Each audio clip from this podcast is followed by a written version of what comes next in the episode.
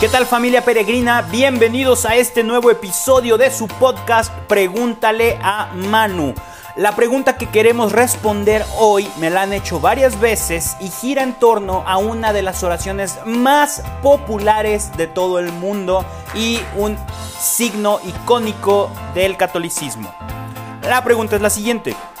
¿Por qué al rezar decimos Dios te salve María si se supone que ella ya está en el cielo? O sea, ya está salvada. Es una duda tan a la mano que de verdad me sorprende que, que, no cause más confusión de la que causa, o por lo menos que no tantas personas expresen esa duda. En algún momento yo también me lo pregunté, o sea, creo que es un poco lógico. Estamos rezando, estamos diciéndole a María, ojalá Dios te salve, ¿no?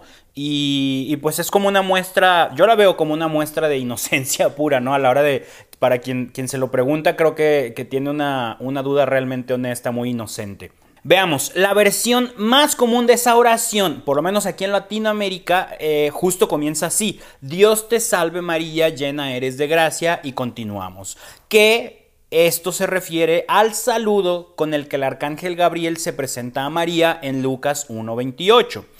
Este pasaje es comúnmente conocido como la anunciación, cuando el arcángel le anuncia a María todos los planes que Dios tenía para ella. Y también es menos conocido, pero no por eso menos correcto, la encarnación. ¿Por qué? Porque cuando el ángel le anuncia a María, eh, tienen su diálogo, María acepta, entonces María queda embarazada por obra del Espíritu Santo y es cuando Jesús, cuando Dios Hijo se encarna, por eso se llama la encarnación. Y bueno, aquí la clave inicial está en entender que el salve que decimos no se utiliza partiendo del verbo salvar. No es Dios te salve de salvar, sino que es un saludo. Pero la cosa pues no queda aquí. Veamos qué tipo de saludo es. Hay dos maneras de entender este saludo habitualmente. Primero, hay quienes creen que era un saludo común en aquella época, algo así como cuando te encuentras a los vecinos saliendo de tu casa y desde el coche te dicen buen día vecino y tú les contestas salve vecino, algo así lo creen, ¿no? Pero en cambio la otra, la más común, la manera más común de entenderlo, es que era una forma de saludar especialmente utilizada con miembros de la alta jerarquía política o de la realeza. Y para poder llegar a una conclusión, pues debemos escarbar un poquito más en este pasaje para ver cómo lo utilizó eh, Lucas a la hora de, compartirlo en su evangelio. Vamos viendo, por las referencias lingüísticas de la época, lo más seguro es que el ángel haya saludado a María en arameo, la lengua que se utilizaba en aquella región en esa época. Sin embargo, el texto original de este evangelio fue escrito en griego, en el que la palabra utilizada es la de jaire, que significa alégrate. Y de ahí, al ser traducido al latín, se utilizó la palabra ave, que puede interpretarse como que estés bien. Y de aquí pasó a las lenguas modernas como salve, término como lo conocemos nosotros, Dios te salve. Ahora, para determinar si el jaire utilizado por Lucas era un saludo común o un saludo particular, debemos buscar el uso de esta palabra en otros pasajes bíblicos. Vamos viendo. Esta misma palabra la encontramos solamente cinco veces en todo el Nuevo Testamento, las cuales son Lucas 1.28, el saludo del ángel a María, Mateo 26.49, Judas saluda a Jesús antes de entregarlo. Mateo 27, 29, los guardias romanos le ponen la corona de espinas a Jesús y se burlan de él. Marcos 15, 18, mismo pasaje de la corona de espinas. Y Juan 19, 3, también mismo pasaje de la corona de espinas. Entonces vamos viendo, si analizamos los otros cuatro pasajes en donde aparece el saludo, podemos notar que al utilizarlo se hace con un sentido de reverencia. En burla en algunos casos, claro, con hipocresía en otros, pero de reverencia a final de cuentas. Además, podemos notar también que siempre después del saludo se menciona un título que hace referencia a lo que la persona saludada es. En el caso de Jesús le dicen salve rabí, o sea, maestro, o salve rey de los judíos. Y en el caso de María es Jaire que Jaritomene, o sea, salve la llena de gracia. Ahora, haciendo la comparación de las cinco menciones del saludo en el Nuevo Testamento, es lógico concluir que el salve era un saludo que se utilizaba como reverencia y estaba relacionado con la realeza. En este sentido, es sabido que en el Imperio Romano se saludaba al emperador diciendo Ave César, especialmente después de alguna victoria militar o algo así. Y por lo tanto, no podríamos considerar que tal saludo a la Virgen María fuera un mero saludo casual, como sucede, por ejemplo, con la traducción que hacen los testigos de Jehová, que dice buenos días, altamente favorecida, y que al utilizar la misma traducción en los demás pasajes, pues perdería por completo el sentido de ese buenos días, ¿no?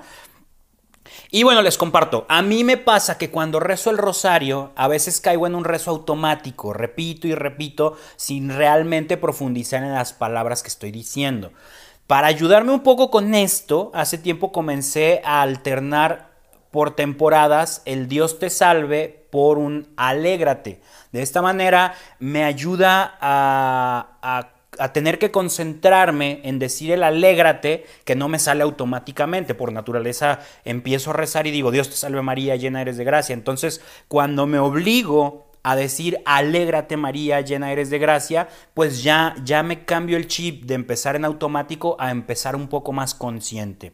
Y ya cuando comienzo a notar que después de semanas, después de un mes o dos meses, ya digo en automático el alégrate, ah, entonces retomo el Dios te salve y ahí estoy cambalacheando uno con otro para, para obligarme a no rezar, a no quedarme rezando en automático.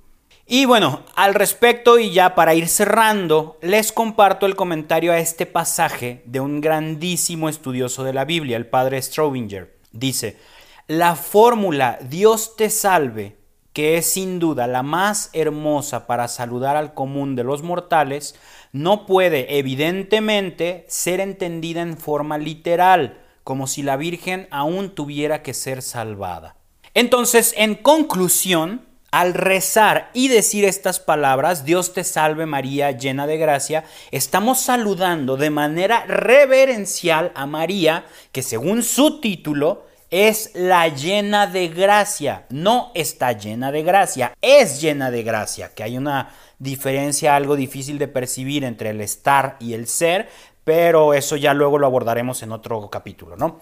Aquí en esta oración la estamos saludando y reconociendo como la que es llena de gracia por voluntad de Dios, no por mérito propio. Y pues bueno, espero que este capítulo les haya ayudado a aclarar esta duda y a que de aquí en adelante, cuando recen el Ave María, lo hagan con una reverencia digna de la persona a la que estamos saludando y no con las prisas que parecemos tener al pensar que estamos en una competencia de ver quién reza su rosario más rápido o algo así. Y pues ya saben, seguimos trabajando en todo esto. Si tienen alguna duda sobre el catecismo, sobre la, la, iglesia, sobre los dogmas, sobre las prácticas de los católicos, seas creyente, no seas creyente, seas católico, no seas católico, con toda confianza escríbenos a nuestro correo, déjanos comentarios en las redes sociales y de verdad tú con toda la confianza del mundo pregúntale a Manu, aquí estaremos tratando de darle respuesta a todas esas dudas. Los invito a que se suscriban a nuestras redes sociales, ya saben estamos en Facebook, Instagram, Twitter, YouTube, en todos lados, el podcast está en todas las plataformas digitales que, que más les puedan gustar y no olviden darse una vuelta por la plataforma de streaming Hombre Nuevo Más. Está buenísima, puro contenido de calidad, puro contenido de formación con grandes expositores, mucho, mucho, mucho que encontrar por ahí. Yo soy Manu Casten y que Dios los bendiga. Nos escuchamos en el próximo capítulo.